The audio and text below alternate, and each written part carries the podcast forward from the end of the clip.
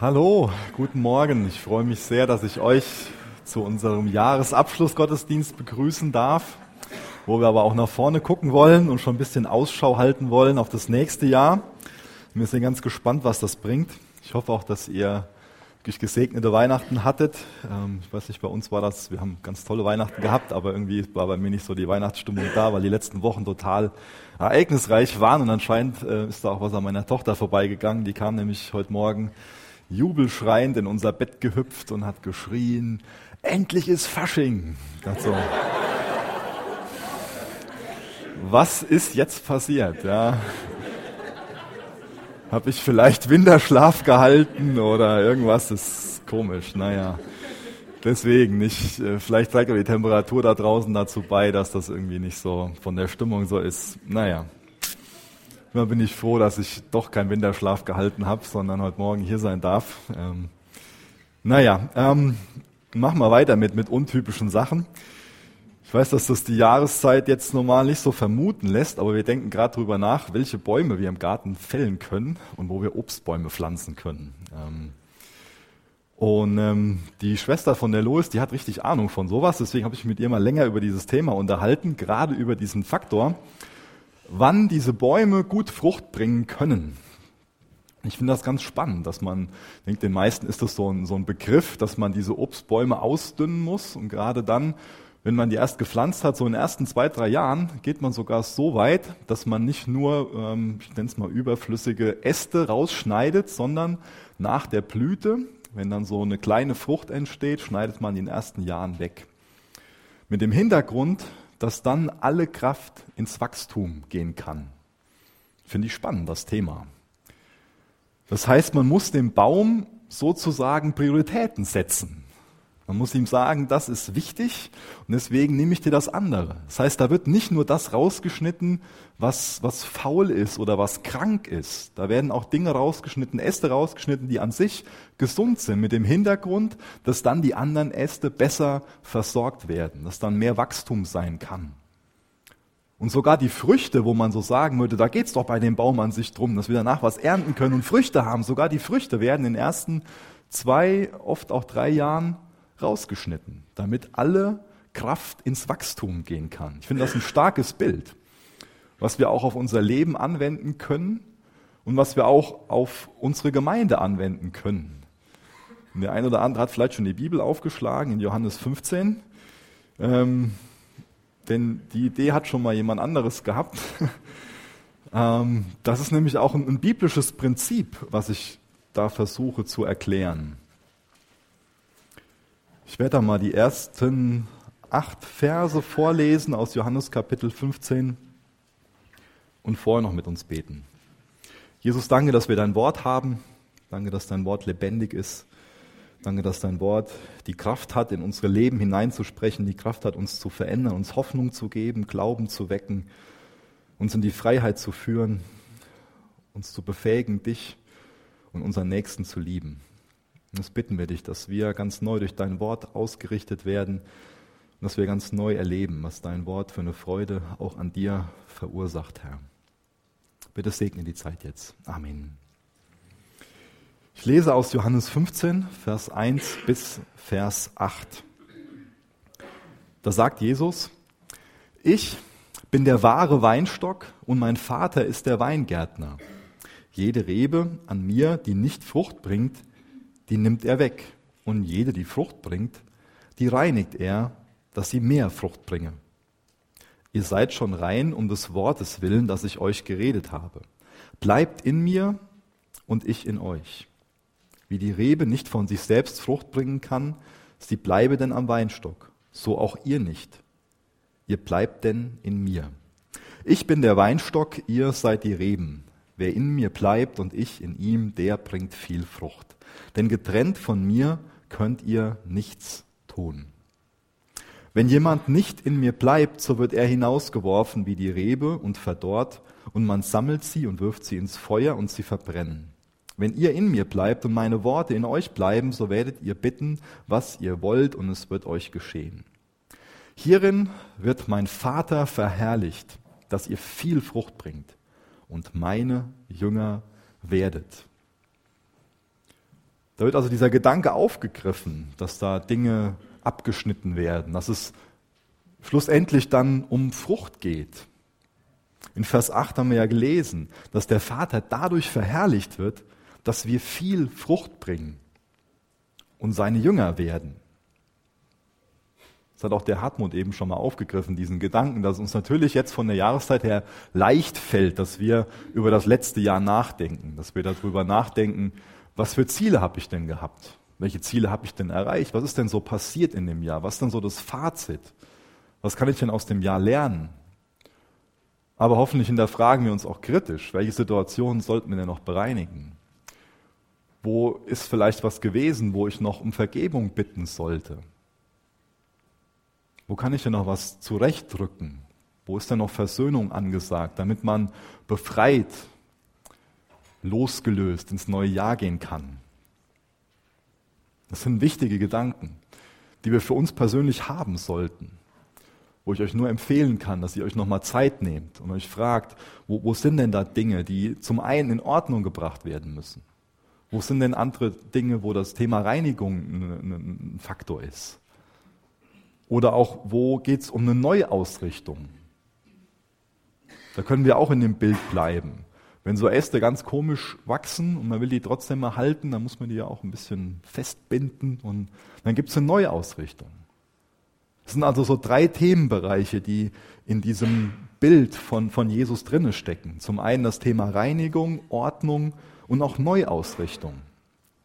Das hat für uns selbst ganz viel Anwendung, wo wir uns Zeit nehmen sollten, wo wir nachdenken sollten, was in den Bereichen wichtig wäre, was Jesus in den Bereichen in unserem Leben tun sollte, damit wir den Vater dann dadurch verherrlichen, dass wir Frucht bringen können. Reinigung, Ordnung, Neuausrichtung, das ist wichtig, auf Jesus hin, damit wirklich Frucht hervorkommen kann. Und genauso wie die Themen so für uns persönlich wichtig sind, ist es natürlich auch was, was für uns als Gemeinde unheimlich wichtig ist. Dass wir uns immer wieder auch die Frage stellen, was sind denn Gottes Ziele mit uns im Jahr 2018? Wo wollen wir denn hin? Was ist denn so der Weg, den, den Jesus mit uns hat? Das sind ja eh Fragen, die aufkommen in Zeiten, wo Veränderungen sind. Gerade bei uns war in diesem Jahr so der erste Pastorenwechsel. Das war für uns eine große Veränderung und da kommen viele Fragen auf. Wo geht's denn jetzt hin? Auch dann brechen wieder neue Fragen auf, wer wir überhaupt sind als Gemeinde. Und das sind Themen, die wir so nach und nach angehen müssen dass wir darüber sprechen. Was ist denn unsere Gemeindekultur? Was ist denn unsere Vision? Was ist denn die, die, die Basis von uns? Was sind denn so unsere Kernwerte? Und deswegen werden wir uns da ein bisschen Zeit mitnehmen. Wir werden uns da zum Beispiel heute im Gottesdienst mit befassen, aber auch bei den nächsten beiden Sonntagen. Wir werden zwischenzeitlich auch noch am, am 10. Januar so einen Gemeindeaustauschabend haben, um darüber ins, ins Gebet zu kommen. Das ist für uns als Gemeinde eine wichtige Phase. Reinigung, Ordnung, Neuausrichtung auf Jesus hin, damit der Vater verherrlicht wird. Und ich werde heute ähm, anfangen, in diese ganzen Themen einzusteigen, indem ich so auf Grundlage von den fünf Solas was zu dem reformatorischen Prinzip Semper Reformanda sagen werde. Hört sich jetzt vielleicht für den einen oder anderen erstmal komisch an, wird sich gleich nach und nach entwickeln. Wir haben uns ja vor Weihnachten die fünf Solas angesehen und auf der Grundlage wollen wir über dieses reformatorische Prinzip Semper Reformanda nachdenken. Ihr habt es vielleicht schon gelesen. Semper Reformanda, das drückt dieses Grundanliegen aus, dass sich die Kirche in allen Bereichen, das heißt auch in ihrer Verkündigung, in ihrer Ausrichtung und im Lebensstil ihrer Vertreter immer neu vom Wort Gottes ausrichten und erneuern lässt. Ein ganz wichtiger Faktor, dass wir verstehen, dass auch diese Reformation nicht eine Sache war, die so ein einmaliges Ereignis sein sollte, sondern dass das von der Bibel her abgeleitet etwas ist, was immer wieder geschehen soll. Erneuerung. Und immer wieder zurück zum Wort Gottes. Und das sollten wir ein bisschen aufteilen, dieses Thema. Zum einen geht es darum, zurück zum Wort Gottes zu kommen, immer wieder zu fragen, was, was steht da in Gottes Wort Und als nächstes auch immer wieder zu, zu fragen, was bedeutet das jetzt für uns heute? Das Wort Gottes muss immer wieder neu auf heute übersetzt werden. Die Zeiten ändern sich, Probleme verschieben sich, Menschen verändern sich, Kulturen verändern sich. Und dann ist immer wieder wichtig zu fragen, was bedeutet das jetzt heute für uns?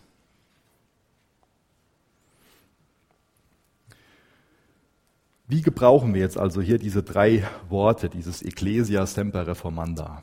Kirche muss immer wieder reformiert werden. Wie gesagt, zum einen zurück zum Wort Gottes und zum anderen, dass wir das Wort Gottes auf heute übertragen, dass wir das für unseren Kontext übersetzen. Das heißt, da geht es ganz viel um Erneuerung, um Veränderung.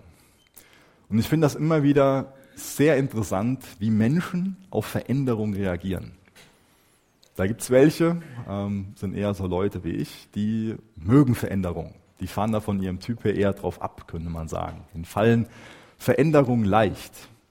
Und das ist wichtig, dass wir das alle, ähm, dass wir da ein Bewusstsein für haben, dass Veränderung ein Stück weit eine Typsache ist oder dass unsere Reaktion auf Veränderung ein Stück weit eine Typsache ist. Es gibt Menschen, denen fallen Veränderungen einfach und es gibt andere, die haben ihre Schwierigkeiten mit Veränderung. Steht eine Blume nicht am Platz, dann kann das ein Problem sein. Oder es ist die Farbe verändert sich oder Dinge, wo andere sagen, so ist mir vollkommen egal, kann für den einen oder anderen dann doch schon ein Problem sein. Und das ist wichtig, dass wir uns selbst hinterfragen dann, dass diejenigen, die Veränderungen mögen, nicht einfach was verändern um der Veränderung willen und dass diejenigen, die gegen Veränderungen sind, kein Thema daraus machen, als ob es um was Geistliches geht, in Anführungsstrichen um was, was die Rechtgläubigkeit quasi betrifft. Dass wir nicht eine Veränderung durch unser Gefühl, also durch unseren Typ bewerten, sondern dass wir eine Veränderung anhand von einem Wort Gottes bewerten. Denn die Schrift ist doch die höchste Autorität in allen Fragen der Glaubens- und Lebensführung, oder? Nicht unser Gefühl, das, was unser Bauch jetzt dazu sagt, dass sich was verändert. Was ich noch zu diesem Prinzip sagen muss, ist, dass es auch schon oft missbraucht worden ist. Nämlich dazu, dass das quasi dann eine Absage ist an alles Rückschrittliche, also an alles Konservative, an diese reaktionären Elemente. Deswegen gebrauchen wir dieses Prinzip dann, um so das Konservative gegen das Progressive auszuspielen oder gehe ich jetzt her und, und verteufel das Konservative und spreche das Progressive, das Fortschrittliche selig?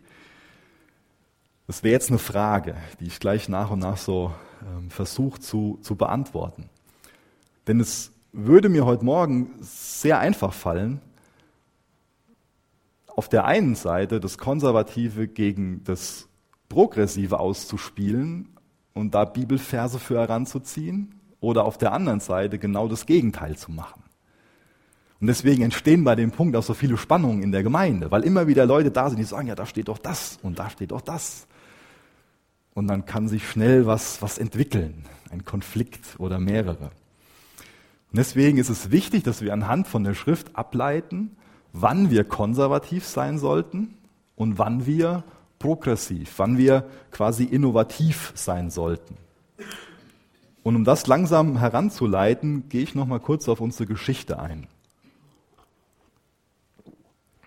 Nicht nur auf die Geschichte von unserer Gemeinde, sondern überhaupt von, von Calvary Chapel, weil ich glaube, dass das ein sehr gutes Beispiel dafür ist, in welchen Bereichen wir sehr konservativ sein sollten und in welchen Bereichen wir innovativ, wir progressiv sein sollten. So die Wiege der Calvary Chapel Bewegung, das ist ja die Jesus People Bewegung. Das heißt damals so 68, 69, da waren ganz viele Hippies, die sich für Jesus entschieden haben. Wo Jesus echt ein Werk in ihrem Leben angefangen hat, sie Sündenerkenntnis hatten und zum Kreuz gekommen sind und sich haben retten lassen. Und dann sind sie so, wie sie waren, barfuß, mit langen Haaren, zottelig, anders ausgesehen als die Menschen, die sonst so in den Gemeinden waren, in die typischen Gemeinden gegangen. Und ihr könnt euch vorstellen, dass die von Anfang an super klar kamen, dass das richtig gut funktioniert hat. Genau, das war jetzt ein bisschen sarkastisch. Es hat nämlich nicht gut funktioniert. Aber es gab Gemeinden, wo es gut funktioniert hat. Und eine von den Gemeinden ist damals eine kleine Calvary Chapel gewesen, ähm, deren Pastor Chuck Smith war. Und er und seine Frau, die haben schon lange für die Hippies gebetet. Die waren schon ganz lange Zeit am, am Strand, haben die da gesehen und haben immer wieder für die gebetet. Und das finde ich toll. Und ich glaube auch, dass das mit dem Gebet so eine Grundlage dafür war, dass das dann in der Gemeinde wirklich passieren konnte. Dass da, ich nenne es mal, verschiedene Kulturen miteinander klargekommen sind und gemeinsam Gott geehrt haben. Denn wenn wir erstmal mit, mit, mit Gott über Menschen reden, dann wird es unser Herz verändern. Dann weitet das unser Herz. Dann bekommen wir Liebe für die Menschen. Und ich finde das spannend, wie sich das so in der Gemeinde entwickelt hat. Dass Chuck Smith dann Vers für Vers durch die Bibel gelehrt hat, aber dass auf der anderen Seite dann den, den Hippies ähm, erlaubt hat, nicht nur erlaubt hat, dass er sie ermutigt hat, Gott mit ihrem Musikstil anzubeten. Sowas wie Lobpreis, wie wir heute kennen, das kannte damals noch keiner. Das ist damals alles geboren worden. Das hat sich damals alles so entwickelt. Das heißt, dann wurden Lieder gedichtet, die zu dem Musikstil passen und die natürlich auf Grundlage von der Schrift sind. Und dann gab es trotzdem noch viele Diskussionen. Eine Diskussion hat sich da äh, entwickelt im, im, im, Vorstand, hat Chuck Smith mal erzählt. Die Hippies waren damals viel am, oder die Gemeinde auch, war relativ in Strandnähe. Und es war ganz oft so wohl, dass das Altöl von den Schiffen dann am, am Strand war. Und dann sind die vorher am Strand gewesen, hatten das Altöl an den Füßen, sind in die Gemeinderäume rein. Und der Teppich war noch nicht allzu alt. Und ihr könnt euch vorstellen, dass sich viele darüber gefreut haben, dass es da Flecken auf dem Teppich gab. Ja, und da wurde dann darüber gesprochen, was muss denn jetzt gemacht werden. Und ich fand das gut und finde das und feiere das nach wie vor, wie, wie Chuck Smith auf sowas reagiert hat, dass er nämlich gesagt hat, hier, bevor ich hier so Leute aussperre, reiße ich lieber den neuen Teppich raus und dann, dann treffen wir uns so und, und beten Gott an und, und lehren Gottes Wort. Und ich denke, aus, aus, aus den Dingen, ich will das mal hier, hierbei belassen, obwohl man noch die eine oder andere nette Anekdote erzählen konnte, ähm, lässt sich unheimlich viel lernen. Und da will ich Nummer zwei, ähm, zwei wichtige Punkte so rausgreifen. Wir sind ja dazu berufen, wie wir das gerade in Johannes 15 in der Schrift gelesen haben, dass wir Frucht bringen sollen. Das heißt, wir sollen lebendig bleiben. So, so ein toter Baum, der bringt keine Frucht. Das ist aber erschreckend, wenn wir uns so anhand der Kirchengeschichte mit unterschiedlichen Gemeinden und Bewegungen befassen, wie viele Gemeinden und wie viele Bewegungen richtig gut angefangen haben, ganz viel Frucht gebracht haben, ganz lebendig waren, dass Gott sie wunderbar gebraucht hat, aber dass es auch viele, ja, ich nenne es mal Eintagsfliegen gab oder Bewegungen, die über Jahre gut funktioniert haben, die Gott über Jahre gebraucht hat und dann sind sie ziemlich träge geworden. Manche sind liberal geworden, andere sind gesetzlich geworden. Und vieles ist wieder gestorben. Und ich denke, das ist wichtig, dass wir sowas im, im Hinterkopf haben und aus, aus der Sicht heraus dann zwei Prinzipien aus dem Anfang von der KB Chapel Bewegung ableiten. Nämlich eine ganz wichtige Sache ist, dass Chuck Smith es damals verstanden hat, dass Jesus derjenige ist, der Menschen ändert. Das war ein ganz, ganz wichtiger Faktor. Das heißt, ihm ging es nicht darum zu sagen, bevor ihr in den Gottesdienstraum reinkommt, müsst ihr die und die äußere Form annehmen. Ihr dürft nicht mehr die langen Haare haben und die Klamotten, das ist unanständig und barfuß im Gottesdienst, so und so, geht gar nicht. Das heißt, er hat verstanden, dass ein Gottesdienst nicht ein Treffen von Saubermännern ist, sondern dass ein Gottesdienst ein Treffen von Menschen ist, die entweder dabei sind zu verstehen, dass sie Reinigung brauchen, oder die verstanden haben, dass sie Reinigung brauchen. Das ist ja der Hintergrund von unserem Gottesdienst. Wir treffen uns hier, um gemeinsam zum Kreuz zu kommen.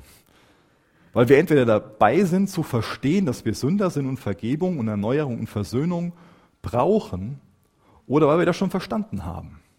Deswegen kommen wir doch mit dem Herz dahin, oder? Nicht, weil wir meinen, wir sind Heilige und wir sind auch Heilige. Das ist ja jetzt ein neues Thema, alles aufzubauen. Aber nicht, weil wir meinen, so mit, mir ist alles toll, ich brauche jetzt nichts mehr anderes. So muss ich es ausdrücken. Das ist ganz wichtig. Jesus ist derjenige, der Menschen verändert. Das heißt, wir hier als Chapel, wir trauen es Gott zu, dass er Menschen durch seinen Geist und durch sein Wort ändert und sind nicht dabei, an anderen rumzuschrauben und zu kritisieren und zu sagen, du musst so und das und das. Sondern wir trauen es Gott zu. Wir trauen seinem, seinem Wort zu, dass er Menschen verändert in seinem Zeitplan. Und das ist wichtig, dass wir das nicht nach unserem Zeitplan machen und B und verurteilen. Das ist nämlich die Geschichte, die in vielen Gemeinden entsteht, wenn sie älter werden. Wird die Frömmigkeitsform, auf die man sich so geeinigt hat, ohne drüber zu reden, die einfach so entstanden ist, die äußere Form, die wird dann oft als allein glückselig machend betrachtet. So nach dem Motto, ja, wenn jemand reif ist und wenn es jemand wirklich ernst meint mit Jesus, dann ist er ja genauso wie ich, dann hat er ja diese äußere Form. Und das ist ein Ansatz, wie wir ganz toll als Gemeinde sterben können. Jesus ist derjenige, der Menschen verändert. Und das Gras, das wächst nicht schneller, wenn wir daran ziehen, oder? Hat das schon mal jemand zu Hause ausprobiert und hat, das funktioniert nicht. Genauso funktioniert das mit Menschen nicht, die hier hinkommen.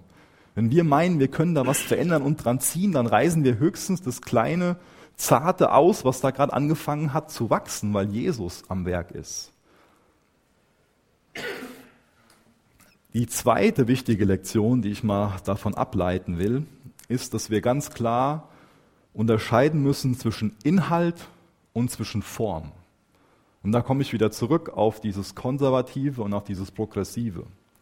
Das hat Chuck Smith nämlich verstanden, wo es biblisch ist, konservativ zu sein und wo es biblisch und geistlich ist, progressiv und innovativ zu sein. Das ist ein wichtiges Thema.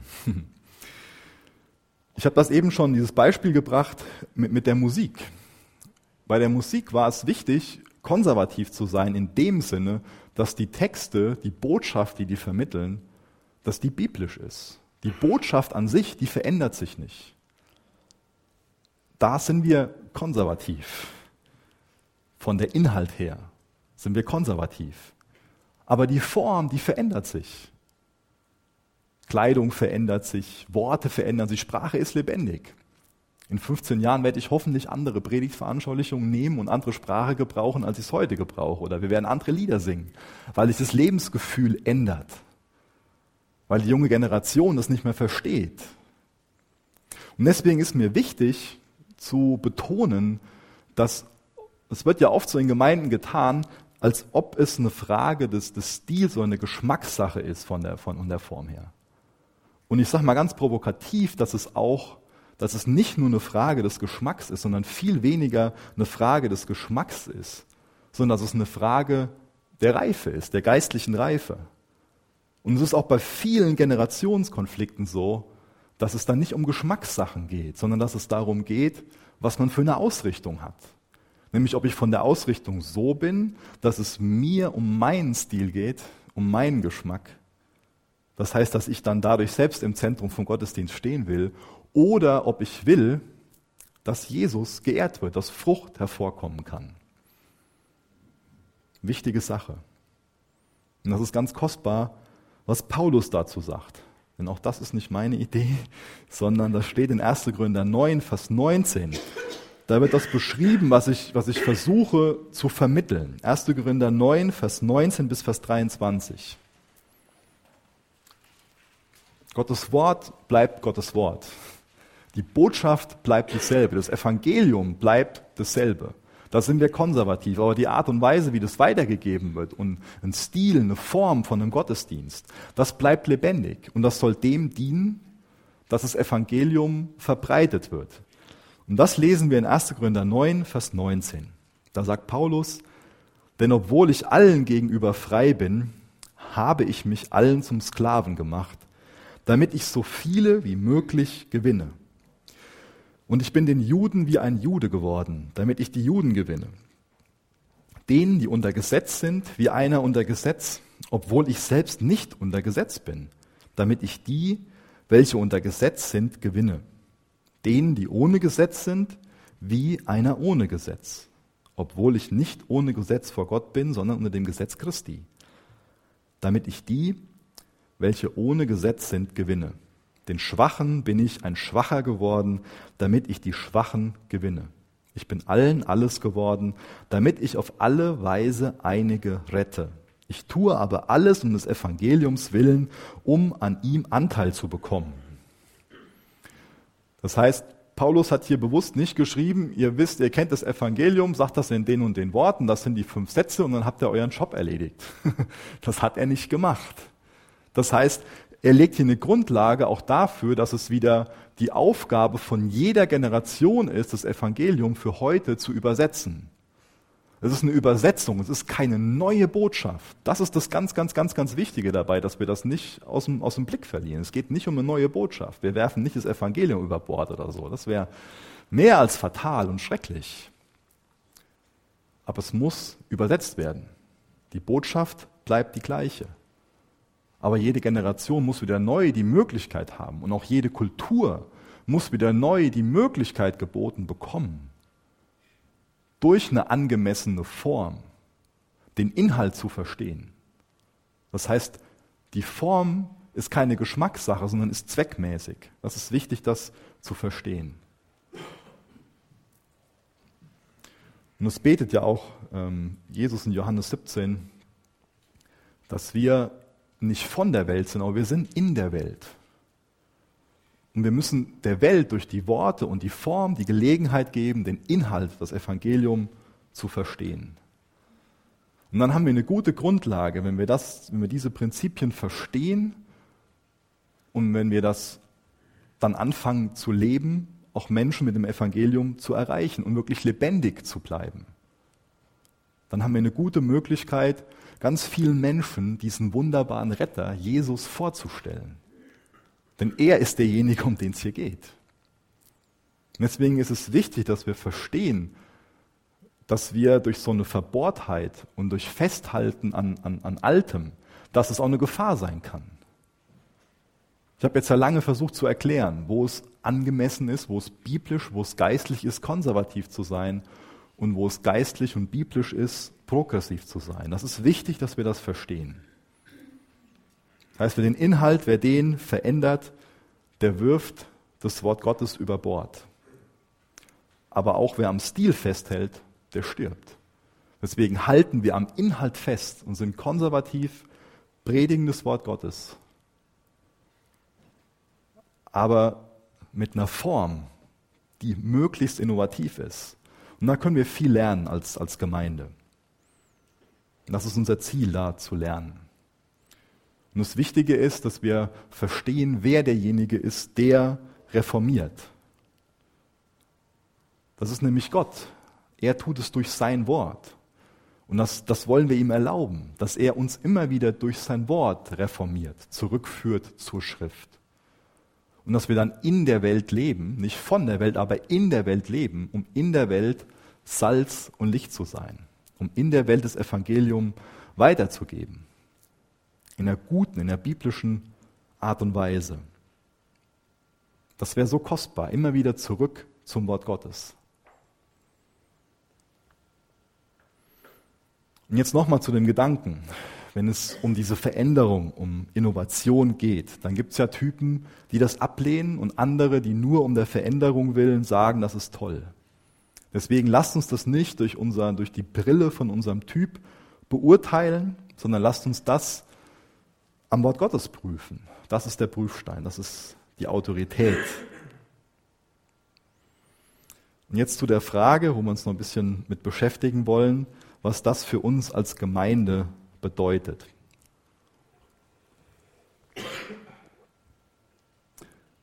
Denn wenn wir Frucht bringen wollen, wenn wir, wie wir es eben in Johannes 15 gelesen haben, wenn wir den Vater verherrlichen wollen, ehren wollen, indem wir Frucht bringen, müssen wir uns ja fragen, wie, wie kann das geschehen?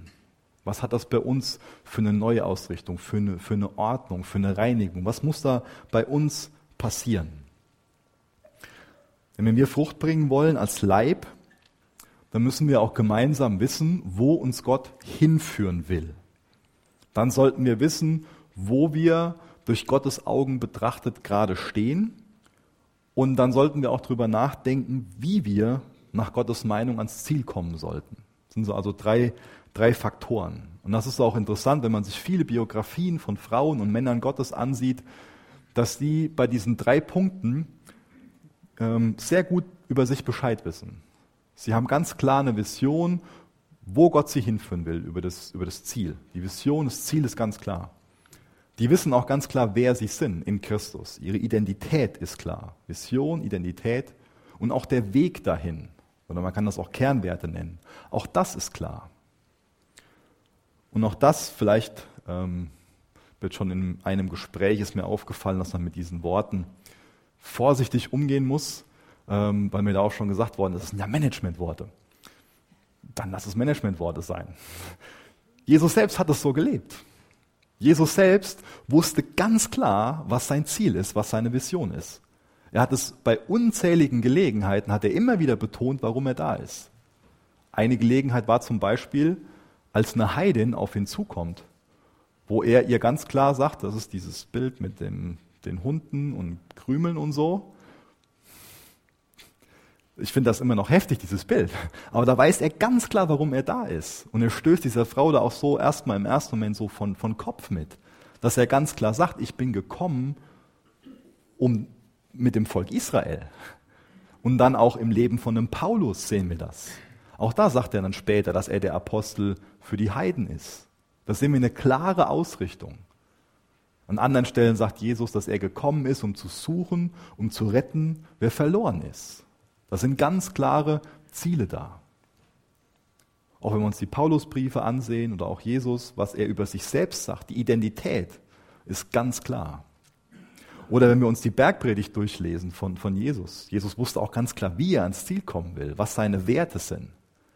Deswegen sollte auch uns das klar sein als Gemeinde. Wenn wir lebendig sein wollen, wenn wir Frucht bringen wollen, dann sollten diese Dinge klar sein. Das heißt, als Gemeinde brauchen wir ein ganz klares Ziel. Genau, so haben wir das mal aufgebaut. Ähm, das ist zum einen das Ziel, Weg und auch die Basis sind jetzt die drei Punkte, wo ich nochmal als nächstes drauf eingehe. Als Gemeinde brauchen wir ein ganz klares Ziel. Und da könnt ihr gerne 1. Korinther 13, Vers 13 aufschlagen. 1. Korinther 13, Vers 13. Ich denke, vielen ist dieser Brief an die Korinther ein Begriff, wo Paulus ganz viele Probleme in der Gemeinde anspricht, Dinge, auf die er angesprochen worden ist, die da ein Problem darstellen oder auch die er gesehen hat. Und dann behandelt er die Dinge nach und nach und kümmert sich so als guter Hirte um die Gemeinde. Und dann steht im 13. Kapitel dieses hohe Lied der Liebe. Und da lesen wir dann in Vers 13, 1. Korinther 13, 13, nun aber bleibt Glaube, Hoffnung, Liebe. Diese drei, die größte aber von diesen ist die Liebe. Glaube, Hoffnung, Liebe. Das ist so unser, unser Wunsch als Gemeindeleitung, dass das genau die drei Worte sind, die unsere Vision beschreiben. Dass wir Gott dadurch verherrlichen, dass wir Glaube, Hoffnung, Liebe verbreiten und selbst darin wachsen. Auch das ist wieder so, die, diese beiden Elemente. Verbreiten und wachsen. Glaube, Hoffnung, Liebe. Dass uns das als Gemeinde irgendwann klar ist, dass wir das vor, vor unserem inneren Auge ganz deutlich haben. Als Chapel, das ist unsere Mission, könnten wir sagen, und unser Auftrag. Glaube, Hoffnung, Liebe verbreiten. Auf Grundlage der Schrift ist genau das eine richtig gute Idee. Das ist genau das, wo wir von ausgehen, dass Gott uns in die Richtung führt, dass, wir, dass er uns quasi anbietet, ihn zu verherrlichen, indem wir Glaube, Hoffnung, Liebe verbreiten. Und indem wir selbst die Sehnsucht haben, darin zu wachsen. Und dann spielt noch 1. Korinther 3, Vers 11, könnt ihr ein bisschen vorblättern, eine ganz wichtige Rolle.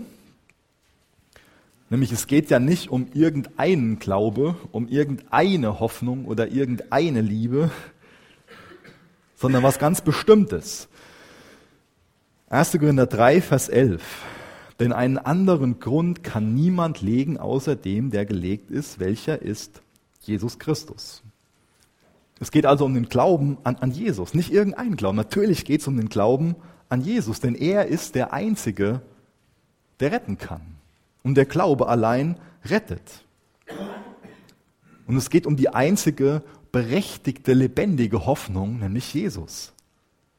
Und es geht um den einzigen, der wirklich gezeigt hat, was Liebe ist, Jesus. Und der uns dadurch auch befähigen kann, Gott zu lieben, unseren Nächsten zu lieben, was das wichtigste Gebot ist, das höchste Gebot ist. Glaube, Hoffnung, Liebe. Und bei den Begriffen sollten wir nur Jesus im Sinn haben.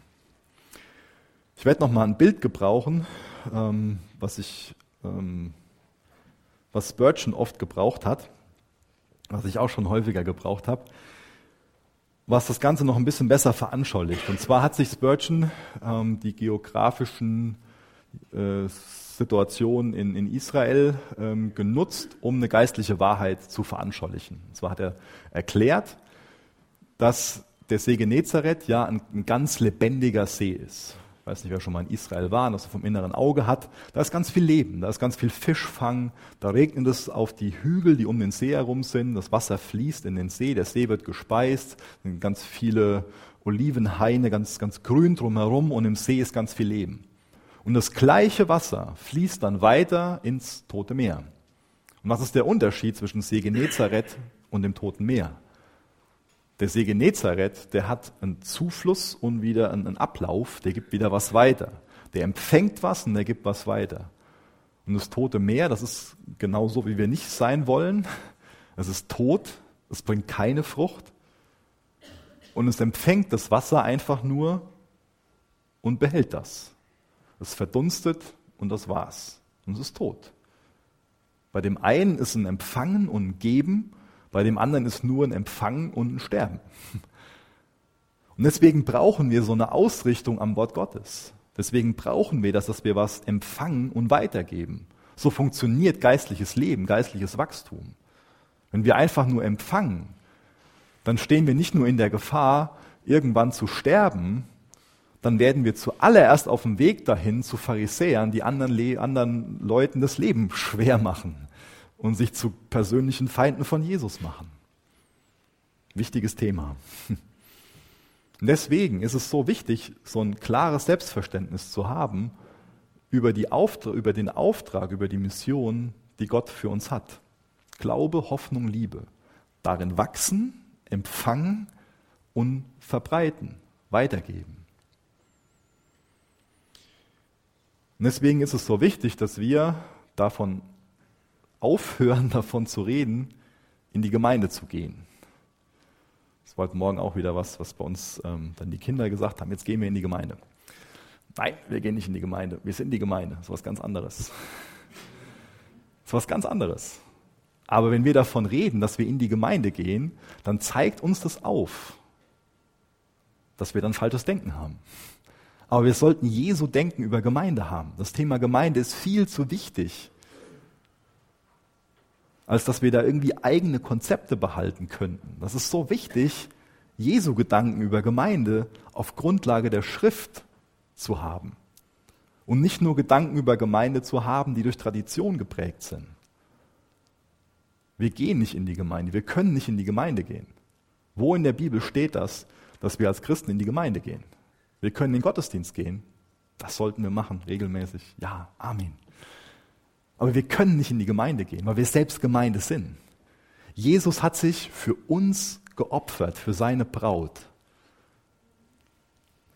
Quer durchs Alte Testament hindurch und auch im Neuen Testament, das sehen wir Gottes Sehnsucht, sich ein Volk zu erwerben, Heilige zu erwerben, Volk zu seinem Eigentum, die ihm gehören, die seine Gemeinde sind. Wir sind Jesu Braut. Wir können nicht in die Gemeinde gehen. Wenn wir ein Selbstverständnis haben, über uns so denken wie ein totes Meer, dann können wir in die Gemeinde gehen. Aber wenn wir ein biblisches Denken über Gemeinde haben, dann sind wir Gemeinde.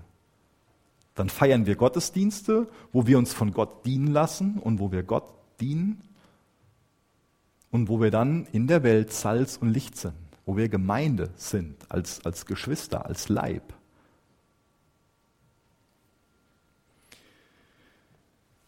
So viel zu dem, zu dem Ziel dass wir auf dem Fundament Jesus Glaube, Hoffnung, Liebe zur Ehre Gottes verbreiten wollen und selbst darin wachsen wollen. Noch ein paar Sachen zu der, zu der Basis, zu dem, zu dem Fundament. Vielleicht ist noch jemand in Johannes, 17, in Johannes 15, dann gehen wir jetzt äh, ein paar Kapitel weiter zu Johannes 17. Denn in Johannes 17 bekommen wir einige Hinweise darauf, was uns als Basis, als Fundament, wenn wir überhaupt dieses Ziel erreichen wollen, unheimlich wichtig sein sollte.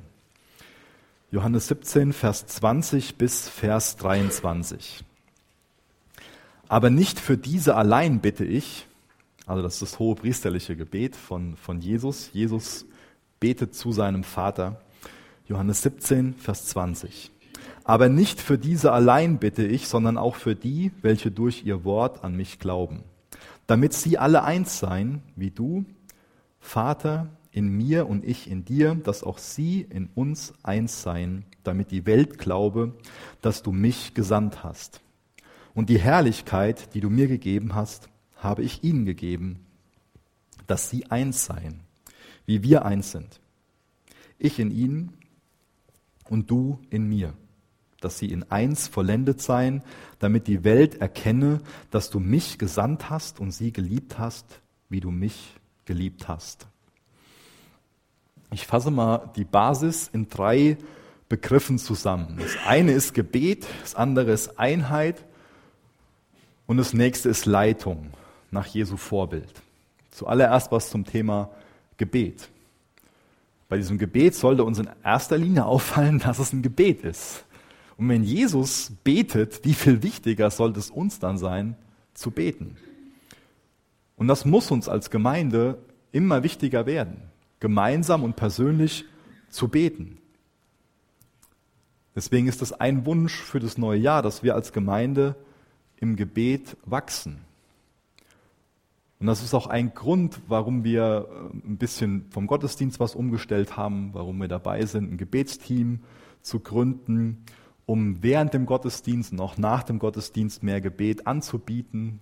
Ein anderer Punkt ist, der bestimmt bei vielen aufgefallen ist, dass wir auch in den Chapel News viele Gebetsanliegen weitergeben. Denn das ist wichtig, dass wir als Gemeinde für dieselben Sachen beten. Wir wollen doch nicht erleben, was wir erreichen können, wenn wir zusammenhalten. Irgendwie schon, ja, aber nicht, nicht nur. Wir wollen doch sehen, was, was Gott tut, wenn Menschen mit einem demütigen, zerbrochenen Herzen beten und dann bereit sind, im Glaubensgehorsam loszugehen, oder? Wir alle haben doch hoffentlich die Nase davon voll, was wir selbst erreichen können ohne Gott. Und haben eine Sehnsucht danach zu sehen, was Gott mit Menschen macht, die sagen, nicht mein Wille geschehe, sondern dein Wille geschehe. Deswegen lasst uns im Gebet wachsen. Wir können so tolle Ziele haben. Wir können biblische, geistliche Ziele haben. Wenn wir das nicht vor Gott bewegen, wie, wie, wie wollen wir dann bewegt werden und, und in einem geistlichen Sinn wirklich was bewegen? Was zur Einheit. Ich finde es sehr interessant, wie, wie wichtig Jesus in dem Gebet hier Einheit ist. Und ich finde es sehr spannend, dass wir oder dass die Welt darüber, ob wir eine Einheit sind, nicht nur als Gemeinde, sondern auch Gemeinde wird ja in der Bibel nicht nur ähm, auf, eine, auf eine Ortsgemeinde oder auf so eine Gemeinde, wie wir es sind, bezogen, sondern mit Gemeinde wird auch oft, ähm, werden auch oft alle Christen in einer Stadt angesprochen oder in einem größeren Gebiet und auch weltweit. Das heißt, was hier gelehrt wird, was Jesus hier zum Ausdruck bringt, ist, dass die Menschen, die nicht zur Gemeinde, nicht zum wirklichen Leib, die nicht wirklich wiedergeboren sind, die werden an der Einheit erkennen, dass Jesus vom Vater gesandt ist. Die werden erkennen, ob er Gott ist. Also allein die Einheit ist schon eine Predigt in sich. Ein Negativbeispiel wäre jetzt sicherlich so ein Turmbau, der zu Anfang der Bibel beschrieben wird, was Menschen auf die Reihe kriegen können, wenn sie zusammenhalten. Und die haben Gott ausgeklammert und keine guten Ziele verfolgt. Wie viel mehr Segen liegt dann darauf, wenn man als Gemeinde auf die Knie geht und sagt, Gott, dein Wille geschehe. Und wenn ein Schulterschluss da ist und man als Einheit sich bereit macht und sagt, ja Herr, wir wollen dich verherrlichen, indem wir die Frucht bringen, die du für uns vorgesehen hast. Denn das ist ja das Anliegen von, von, von dem, wo es heute drum, drum geht, dass, dass Frucht hervorkommt, die Gott ehrt. Und dass wir als Gemeinde in den Werken wandeln, die Gott im Vorhinein für uns bereitet hat. Auch das ist für mich so ein, so ein Geheimnis, wie das, wie das sein kann. Dass, dass der ewige, heilige Gott für uns Werke im Vorhinein bereitet hat, in denen wir wandeln können. Was für eine krasse Gelegenheit. Da wollen wir doch nicht unser Leben mit irgendwelchen Nichtigkeiten verschwenden, sondern einfach nur sagen, Gott, was hast du für uns? Gebet, Einheit darüber. Ein anderer Punkt, der immer wieder vom Neuen Testament betont wird, ist, dass das Dienende, das geistliche Leiterschaft wichtig ist. Das betont die Bibel immer wieder. Und wir haben das auch schon oft betont, dass wir gerne wachsen wollen als Gemeindeleitung. Das heißt natürlich, zum einen wollen wir geistiges Wachstum für uns, da dürft ihr gerne für beten, aber ihr dürft auch gerne dafür beten, dass wir mehr Älteste bekommen. Und auch da sind wir in, in Prozessen drinne, dass, ähm, dass diese beiden Sachen passieren, dass wir ähm, uns regelmäßig treffen und als, als Team zusammenwachsen, dass wir zusammen beten, die die Dinge bewegen hier. Das ist ja auch keine, keine Sache, die, die ich mir jetzt so ausgedacht habe, mal so zwischen den Jahren, zwischen dem, den ganzen Weihnachtsessen, sondern das ist ja was, wo wir lange mit gerungen haben, wo wir lange für, für gebetet haben, wo wir uns darüber ausgetauscht haben und wo wir gemeinsam von sagen als Gemeindeleitung, ja, wir glauben, dass das eine Richtung ist, in die Gott uns, uns führen will. Deswegen betet auch bitte dafür, dass, dass wir weiter wachsen, zahlenmäßig und, und geistlich und da weiter einfach in, in guten Prozessen ähm, kommen, ja, wo es auch da dann Wachstum gibt. So, ich würde am liebsten zu jedem einzelnen Punkt eine ganze Predigt halten, ähm, aber das wird für heute Morgen nicht funktionieren.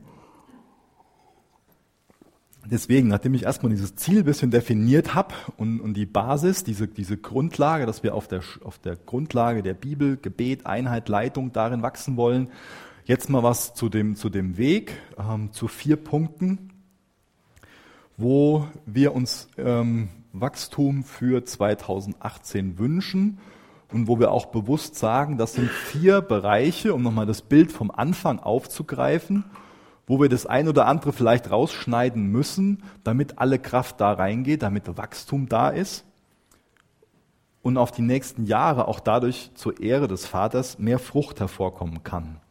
Ich fange mal mit dem ganz links an, Christuszentrierte Gottesdienste. Das ist zum Beispiel ein Punkt, ähm, wo wir nicht in 2019 überlegen werden, so, hm, Gott ist es weiterhin wichtig, ja, sondern das ist klar, dass das wichtig bleibt, dass das eine ganz hohe Priorität für uns sein wird und sein muss. Dass es wichtig ist, dass wir Treffen haben als ganze Gemeinde, wo nicht nur der Lobpreis vorbereitet wird oder die Gottesdienstleitung oder die, die Predigt, sondern wo wir als Gemeinde, als Leib vorbereitet kommen. Wo wir vorher für uns persönlich vorbereitet sind, indem wir gebetet haben, aber auch wo wir für den Gottesdienst an sich beten und wo wir den Glauben haben, dass Gott anwesend ist, dass er derjenige ist, der, der segnen will, wo wir im Glauben kommen und wo wir zu Jesus kommen. Also wo wir nicht in die Gemeinde gehen, sondern wo wir zu Jesu kommen. Und dieses Christuszentrierte Gottesdienste, das sagt einfach viel dazu aus, wo wir im Gottesdienst hinkommen wollen, nämlich zum Kreuz. Das ist das, wo wir unsere Schuld loswerden, wo wir Heilung erfahren, wo wir Versöhnung erfahren. Das heißt, wir wollen nicht nur was über Jesus hören. Das wollen wir auch. Aber wir wollen persönlich zu Jesus kommen. Und das ist auch ein Grund, warum wir die Reihenfolge von dem Gottesdienst oder die Aufteilung ein bisschen geändert haben. Zum einen, um, um dem Punkt Gebet mehr Raum zu verschaffen, dass wir mit unseren Nachbarn oder auch vorne beten können aber auch um, um bewusster nochmal auf Gottes Wort zu antworten. Das ist, das ist wichtig, dass wir das also auch als Gemeinde so, diese Zusammenhänge verstehen und dass die auch mal erklärt werden. Es doch vielleicht ein bisschen spät, dass das erklärt wird, sorry. Ähm, aber das, ist, das sind so Hintergedanken, dass wir im Lobpreis vor dem Gottesdienst vor Gottes Thron kommen. dass wir hingeführt werden zu, zu Gottes Thron, hingeführt werden zum, zum Kreuz, dass wir aus Gottes Wort hören, dass uns Jesus vorgestellt wird, dass Gottes Wort auf Christus hin ausgelegt wird und dass wir dann persönlich für uns im Stillen oder mit unserem Partner oder mit jemand anderem, gerade auch in, den, in der Zeit, wo wir Gott durch Lieder anbeten, eine Antwort geben auf das, was wir da gehört haben. Dass wir Buße tun, dass wir uns unsere Sünden vergeben lassen. Dass wir eine ne Weiche stellen für, für die Zukunft. Dass wir Gott um, um eine Veränderung bitten, um Heilung bitten, um, um Weisheit bitten, was es auch, auch immer ist. Und seht ihr, das ist alles Leben. Das ist nicht nur was hören und eine Meinung dazu haben, sondern das ist lebendige Beziehung zu Jesus, hingeführt werden zu Christus. Darum geht's. Als nächstes kurz was zu den Chapel-Gruppen. Auch das ist was und zu der Kinder-, Teen- und Jugendarbeit, die, ne, schon, schon länger eine, eine ähnliche DNA hat, ähm, die sehr, sehr, sehr ähnlich ist. Chapel-Gruppen, das soll sowas sein, ähm, was, was sonst oft auch Hauskreise genannt wird. Das heißt, uns ist es wichtig, dass wir auch in kleineren Gruppen geistliche Gemeinschaft haben. Dass wir nicht nur isoliert so, so einfach mal in den Gottesdienst kommen und dann nach Hause gehen und das für uns so persönlich, sondern wir glauben, dass es biblisch ist, Beziehungen zueinander zu haben, die darüber hinausgehen, über oberflächliche Dinge zu reden sondern dass wir uns regelmäßig in kleineren Gruppen treffen, um ganz natürlich biblische Seelsorge und Jüngerschaft zu leben. Wo es ganz natürlich so ist, dass man das Leben miteinander teilt, dass man darüber redet, wie es einem geht, was man für Gebetsanliegen hat. Und wo es ganz normal ist, dass man in der nächsten Woche oder zwei Wochen später wieder gefragt wird, so, wie hat sich das entwickelt? Soll man weiter beten? Das ist, das ist wichtig, dass dann ganz natürlich solche Rechenschaftsbeziehungen auch entstehen. Und es kann sein, dass ähm, da ist noch viel, viel zu offen. Ja, da ist noch viel, viel Raum für Gestaltung, nenne ich es mal. Es kann sein, dass sich das so entwickelt, dass es dann ähm, in den Gruppen darum gehen kann, dass das die Gruppen entweder selbst sagen können, okay, wir gehen durch das und das Buch der Bibel, oder dass es eine Zusammenfassung von der, von der Predigt gibt und man kann sich darüber unterhalten und das nochmal vertiefen und betet dann füreinander. Das heißt, es geht viel um geistliche Gemeinschaft in den Gruppen dass es auch in den Gruppen darum geht, sich, sich gegenseitig dazu zu ermutigen, zum Kreuz zu gehen. Es kann auch sein, dass aus dem Mittwochabend ähm, sowas ähnliches wird, ähm, weil auch da dieses Bild mit dem Beschneiden, auch da muss man gucken, wo geht die Kraft hin, dass Wachstum da sein kann. Aber auch das ist ein Bild aus dem Neuen Testament, dass wir uns als ganze Gemeinde treffen, Christuszentrierte Gottesdienste und auch mit den Chapel-Gruppen, dass man sich in kleineren Gemeinschaften trifft. Auch das haben die ersten Christen gemacht. Auch das ist auf dem Vorbild der, der Schrift aufgebaut. Genau, also wie gesagt, zur, zur Struktur ist da noch vieles offen. Aber auch da ist ein Wunsch, dass wir uns dann vielleicht trotzdem einmal im Monat mittwochs abends treffen, um als ganze Gemeinde, alle Chapel-Gruppen zusammen ja, ähm, so, so einen Lobpreisabend in der Gemeinde zu haben. Aber auch da geht es natürlich viel darum, ähm, dass wir auch Leiter dafür haben, dass es Leute gibt, die das überhaupt machen wollen. Ja, überhaupt, ja. Und deswegen ist wichtig, dass wir darüber mehr und mehr ins Gespräch kommen. Aber wir haben ja am 10. Ähm, Januar da einen Austauschabend oder auch wenn ihr persönlich sowas gerne machen wollt oder Teil davon sein wollt, dann kommt bitte auf die Gemeindeleitung zu und, und sagt uns das. Und dann können wir nach, nach vorne gehen. Das dritte ist Mission. Und dazu habe ich an sich schon viel gesagt, indem ich dieses Bild von dem Spurgeon gebraucht habe.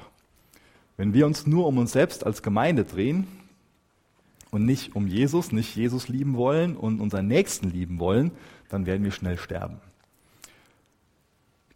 Und deswegen ist es uns ein Riesenanliegen, dass wir fragen, okay Gott, wie willst du uns weiterhin gebrauchen? Zwei Sachen, die klar sind, ist, dass ein Christuszentrierter Gottesdienst auch immer so ist, dass Menschen ganz, ganz herzlich dazu eingeladen sind, die sonst nicht in den Gottesdienst gehen und noch keine Beziehung zu Jesus haben. Das heißt, das ist eine Sache, wie wir Mission ernst nehmen über unsere Gottesdienste. Und jeder Einzelne hat natürlich für sich das Privileg und die Verantwortung, im persönlichen Umfeld zu evangelisieren. Und darüber hinaus ist es uns ein ganz wichtiges Gebetsanliegen für 2018, diese Frage, Herr, wie willst du uns gebrauchen? Was, was sind die Werke, die du für uns vorbereitet hast? Deswegen lasst uns da als ganze Gemeinde, als Leib für, für beten und immer mehr auch ein, ein Herz für verlorene Menschen bekommen, Liebe für sie haben. Auch da finde ich es interessant, was so mit den Jüngern war. Die mussten ja auch zuallererst nach Jerusalem gehen und dort auf den Herrn warten, bis sie Kraft empfangen haben. Und vielleicht ist eine Sache, die auch Gott bei uns tun will, dass wir sagen, hey, wir wollen auf dich warten und dann im Glaubensgehorsam losgehen. Das ist für viele Dinge so, dass es nicht unheimlich konkret ist, dass das quasi wie so ein Skelett ist, wo ganz viel Fleisch und Blut dran wachsen kann an, an dieser Vision. Und wo so unser Wunsch ist, dass wir, wir wissen, dass der, dass der Geist weht, wie er will, dass wir dann, wenn wir einfach sehen, dass, dass in, in Luft aufkommt, dass wir dann das, das Segel quasi in den Wind drehen und uns von Gott dahin bringen lassen, wo er uns hinhaben will. Das muss doch unser gemeinsames Anliegen sein. Und als letztes noch zu dem, zu dem vierten Punkt, der uns für 2018 sehr wichtig ist, wo sich Prioritäten auch verschieben können.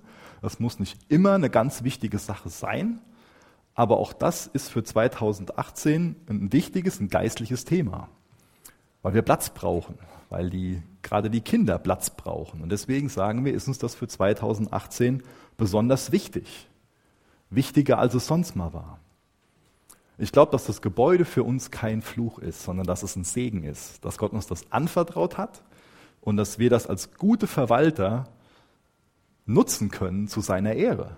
Und ich glaube, dass wir in Zukunft noch, noch ähm, ganz viel Freude daran haben werden. Ich glaube auch nicht, dass wir irgendwie vor, dem, vor, dem nächst, vor den nächsten, nächsten Schritten in Bezug auf den Bau irgendwelche Angst haben müssen. Das sind schon viele Sachen vorgedacht und, und vorgeplant, wo wir eins nach dem anderen machen können. Aber das Wichtige ist, dass das für uns auch eine Gemeindesache wird.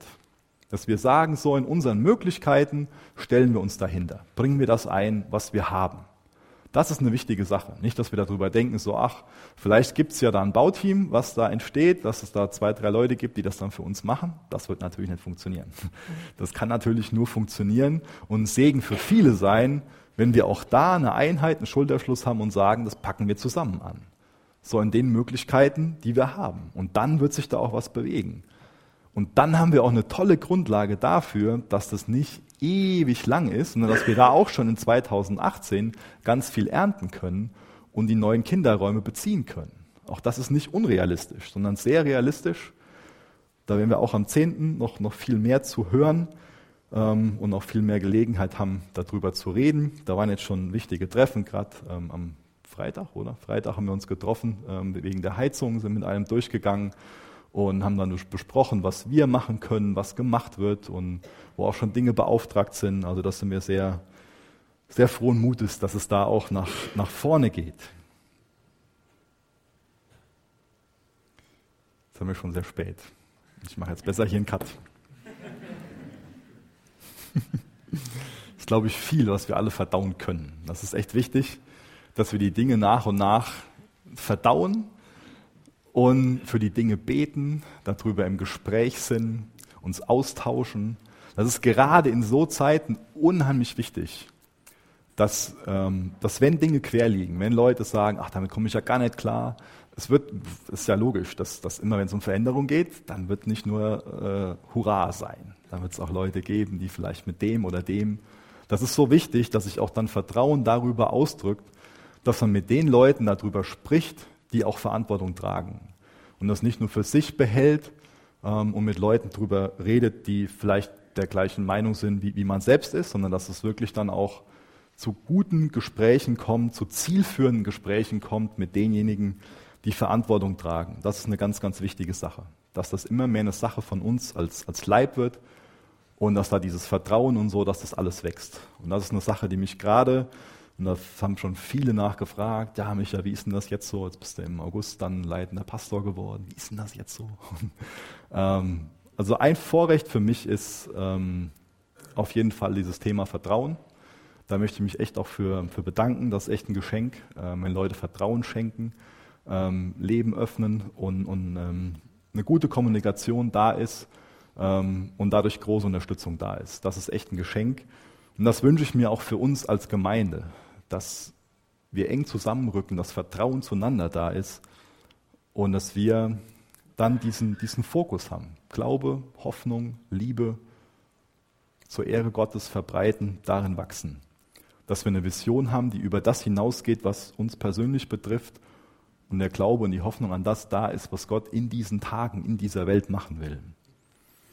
Ihr dürft gerne mit mir aufstehen. Ich will noch gerne zum Abschluss mit uns beten. Jesus, ich bin so dankbar, dass du unser Gott bist, dass du heilig und gerecht bist, dass du lebendig bist, dass du immer wieder für Reinigung sorgst, für Ordnung sorgst, für eine Neuausrichtung sorgst. Und das bitten wir dich, dass du das in uns als Gemeinde bewirkst, dass du uns ein ganz klares, ein immer klarer werdendes Ziel gibst, eine klare Vision schenkst für das, was du für uns hast, für die Werke, die du im Vorhinein für uns bereitet hast. Und dann sorg du dafür, dass die Basis stimmt, dass wir echt eine betende Gemeinde sind, dass wir eine Einheit sind, dass wir als Leiterschaft wachsen und nach deinem Vorbild, nach deinem Herzen leiten, Herr. Dann hilf uns dabei, dass der Weg gelingt. Jesus, wir bitten dich, dass du dein Angesicht über uns leuchten lässt und unseren Weg ebnest, Herr. Jesus, du weißt doch, was das für uns persönlich bedeutet, jetzt am Jahresende. Du weißt, was in unserem Leben neu geordnet werden muss. Wo wir uns neu reinigen lassen müssen, wo wir uns neu an dir, an deinem Wort ausrichten müssen. Jesus, sei du derjenige, der uns reformiert, der uns erneuert, Herr. Bitte wirk durch deinen Geist, Herr. Jesus, du kennst jeden Einzelnen hier. Du weißt, wer ermutigt werden muss, wer nicht gelassen nach vorne blicken kann, wer hoffnungslos ist. Jesus, bitte wende unseren Blick ab von uns selbst, von unseren Situationen, unseren Blick auf dich. Schenk uns Vertrauen zu dir. Schenk uns Vertrauen in dein Wort. Danke, dass du allmächtig bist. Danke, dass du ein wunderbarer Hirte bist. Amen.